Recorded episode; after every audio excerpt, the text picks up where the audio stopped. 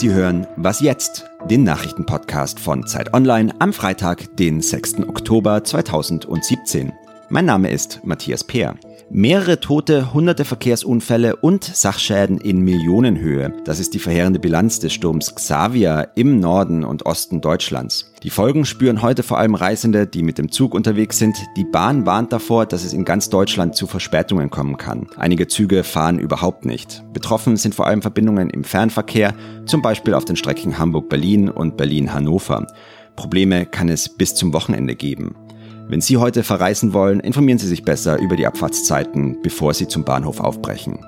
Wie geht es nach der Bundestagswahl voran mit der Regierungsbildung? Am Sonntag beraten CDU und CSU über einen gemeinsamen Kurs bei den anstehenden Jamaika-Verhandlungen. Ein Streitpunkt ist die Forderung der CSU nach einer Obergrenze für Flüchtlinge. Die CDU lehnt eine solche Regelung ab. Die Grünen schließen sogar eine Regierungsbildung im Falle einer Obergrenze komplett aus.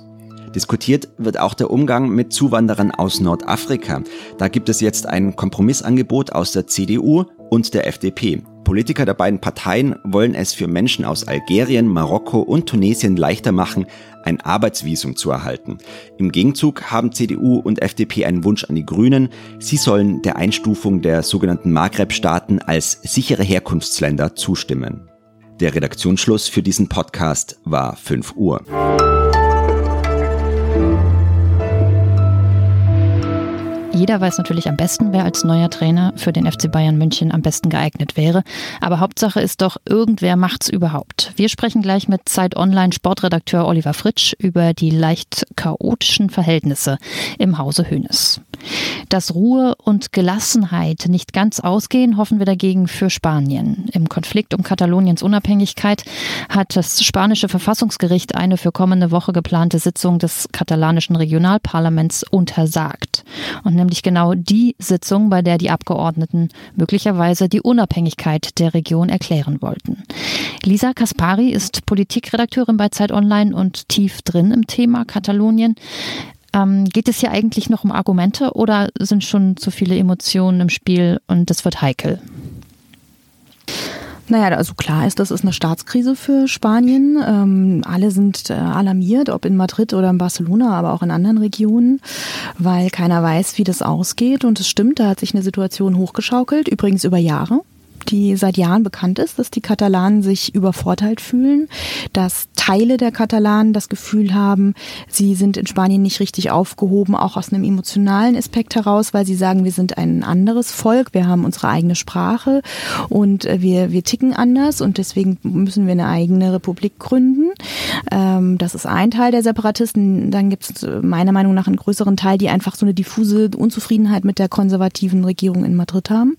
Das hat sich über Jahre hochgeschaut hochgeschaukelt und ist aber von Madrid auch nicht äh, gelöst worden, das Problem. Und das Ergebnis haben wir jetzt und das ist natürlich sehr gefährlich. Wie, wie steht es mit, äh, mit dem Rest des Landes? Natürlich hat das Land in Teilen immer einen Hang zur Unabhängigkeit und hat da auch seine eigenen, seinen eigenen Status teilweise. Aber wie, wie steht der Rest des Landes zu dem Konflikt? Also ich glaube, ähm, die allermeisten Spanier, egal ob sie in äh, Katalonien leben oder nicht, sind sehr, sehr besorgt und ähm, äh, mögen sich gar nicht ausmalen, äh, wo dieser Konflikt noch enden kann. Ich denke auch, dass äh, viele Spanier trotz der Sorge das Vertrauen in die Demokratie und eine friedliche Lösung des Konfliktes äh, teilen. Und es gibt aber auch den einen oder anderen, äh, der findet, dass man jetzt mal hart mit Katalonien umgehen sollte. Das sind vor allem konservative oder sehr konservative Gruppierungen. Das ist aber eine ganz kleine Minderheit. Ich glaube, die Mehrheit der Spanier wünscht sich da jetzt eine Lösung. Und wenn man sich heute die spanischen Zeitungen anschaut, so ist auf den Titelbildern, haben sich da jetzt auch Intellektuelle und Politiker auch äh, für eine für einen Aufruf zu einer gemeinsamen Lösung da auch abbilden lassen und äh, die Hoffnung auf den Dialog besteht weiterhin und dann hoffen wir mal, dass er auch tatsächlich stattfindet irgendwann. Die EU hält sich aus dem Dialog oder aus den Gesprächen raus. Ist das gut? Ich bin mir ja gar nicht so sicher, ob sie sich wirklich äh, raushält. Ich glaube schon, dass da informelle Träte laufen im Moment. Äh, vielleicht auch zwischen den, zum Beispiel der konservativen Volkspartei und äh, der, der konservativen Partei in Spanien. Das äh, wird aber hinter verschlossenen Türen stattfinden. Davon werden wir nichts mitbekommen. Die EU äh, geht eben formal juristisch davon aus, und da hat sie ja auch recht, dass es ein innerspanischer Konflikt ist. Und wer wäre die EU, wenn sie sich in jedem Konflikt in jedem Staat einmischen würde? Aber natürlich ist das, was in Katalonien äh, betrifft, geht geht inzwischen auch die EU an, eben weil Katalonien ja nicht der einz die einzige Region in Europa ist, die sich vorstellen könnte, aus dem Mutterland in Anführungszeichen abzuspalten. Und das ist wiederum ist aber auch ein Grund, warum äh, Brüssel so zögerlich ist, weil sie wollen eben nicht Partei für die eine oder andere Seite ergreifen, um nicht auch anderen Autonomiebestrebungen äh, Feuer ins Öl zu, zu gießen.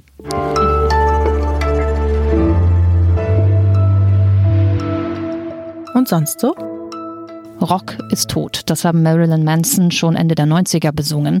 Trotzdem machen sie tapfer weiter mit ihrem neuen Album Heaven Upside Down, das heute erscheint. Wir werden nicht überrascht, wollen aber auch auf keinen Fall darauf verzichten.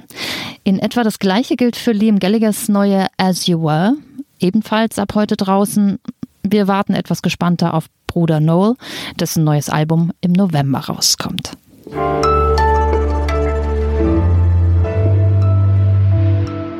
Muss man eigentlich gestrickt sein, um freiwillig Fußballtrainer in der Bundesliga zu werden? Man ist immer schuld, gefeiert werden die Spieler und alle reden einem rein. Letzteres dürfte beim FC Bayern München besonders extrem sein und vielleicht auch mitverantwortlich für die nervenaufreibende Suche nach einem Nachfolger für Coach Ancelotti. Wir gucken deshalb mal nicht auf die Kandidaten, die können nichts dafür, sondern auf den Verein. Ist es tatsächlich gut, wenn jemand kommt, der den Laden schon kennt? Ist das besser, als jemand Unverbrauchtes einzustellen? Das fragen wir Oliver Fritsch, Sportredakteur bei Zeit Online. Hallo.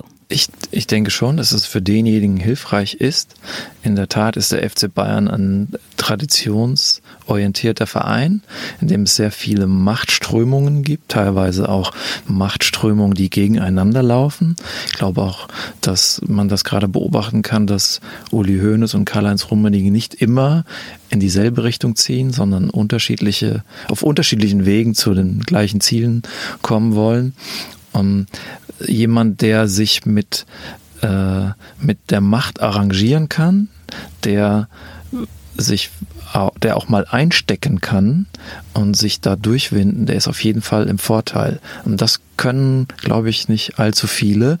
Äh, zumal man bedenken muss, dass ein Trainer immer auch seine Autorität gegenüber Spielern Tag für Tag verteidigen muss. Ist der FC Bayern in einer Krise und kann man schon von so einem Image-Schaden sprechen, wenn die Diskussion so in der Öffentlichkeit geführt wird und keiner sofort sagt, yay, ich bin's und ich mach das und wir freuen uns alle drüber.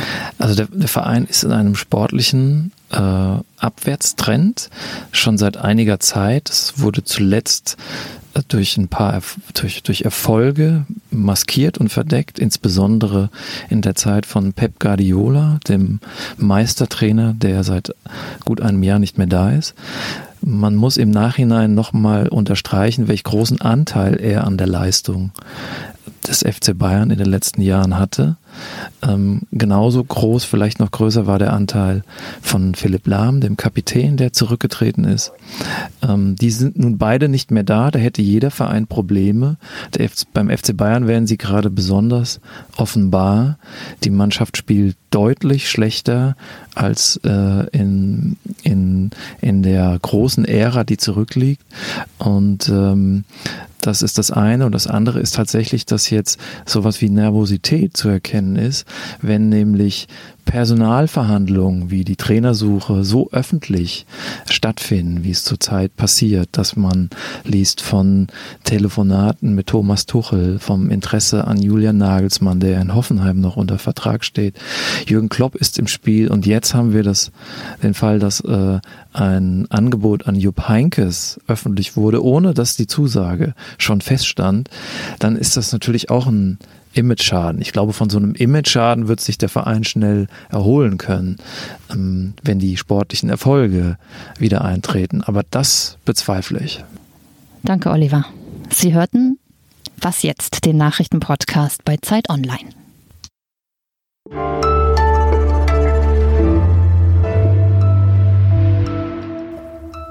Sehr schön. Sehr schön. Ja, war schon.